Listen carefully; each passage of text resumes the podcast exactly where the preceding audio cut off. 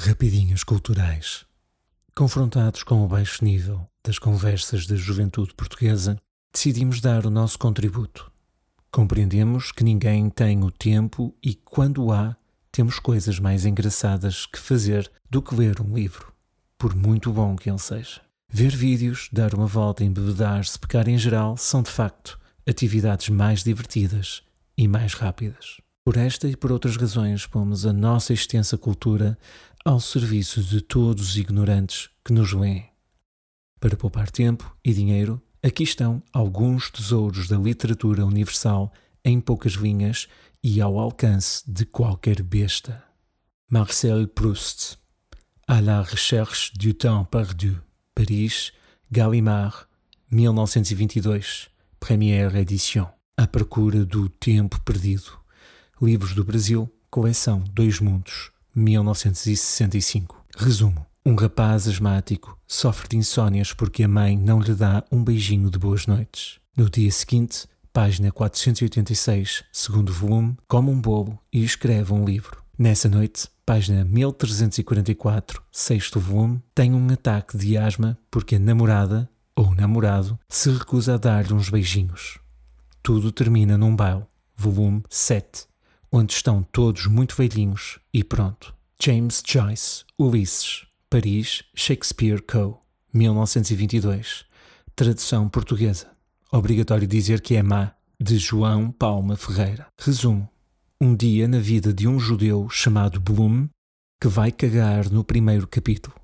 Um estudante chamado Dédalus masturba-se na praia. O judeu bebe uns copos e fala com o sapato. A mulher do judeu, que é cantora, lembra-se de como fornicou o dia todo com o seu amante. Termina com a palavra sim, prova indiscutível de que se trata de um livro inteiramente positivo. Júlio Dantas, A Ceia dos Cardeais, Lisboa, Lelo, 1908. Tradução portuguesa de David Mourão Ferreira.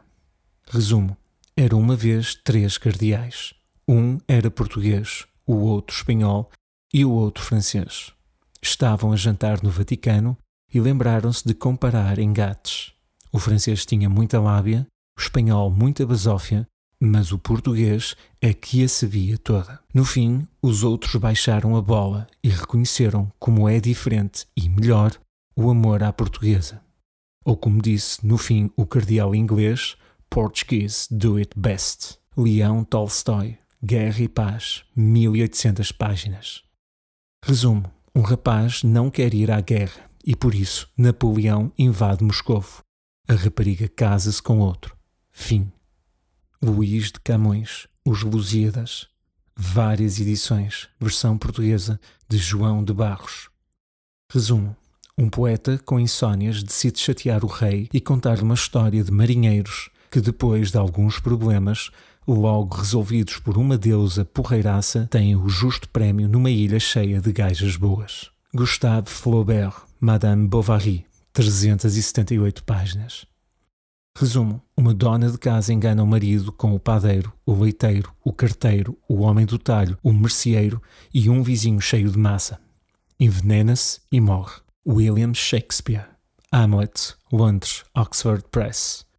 Resumo: um príncipe com insónias passeia pelas muralhas do castelo, quando o fantasma do pai lhe diz que foi morto pelo tio que dorme com a mãe, cujo homem de confiança é o pai da namorada que, entretanto, se suicida ao saber que o príncipe matou o seu pai para se vingar do tio que tinha matado o pai do seu namorado e dormia com a mãe. O príncipe mata o tio que dorme com a mãe depois de falar com uma caveira e morre assassinado pelo irmão da namorada, a mesma que era doida e que se tinha suicidado. Anónimo Coletivo, Antigo Testamento, dois volumes. Resumo: a mesma história tem dezenas de versões. Trata-se da saga de uma família através de várias gerações. Uma história de poder, luxúria, paixões incandescentes, ambições desmedidas, crimes hediondos e sexo. Anónimo Coletivo, Novo Testamento, quatro versões. Resumo: uma mulher com insónias dá à luz um filho cujo pai é uma pomba. O filho cresce e abandona a carpintaria para formar uma seita de pescadores. Por causa de um bufo, é preso e morre.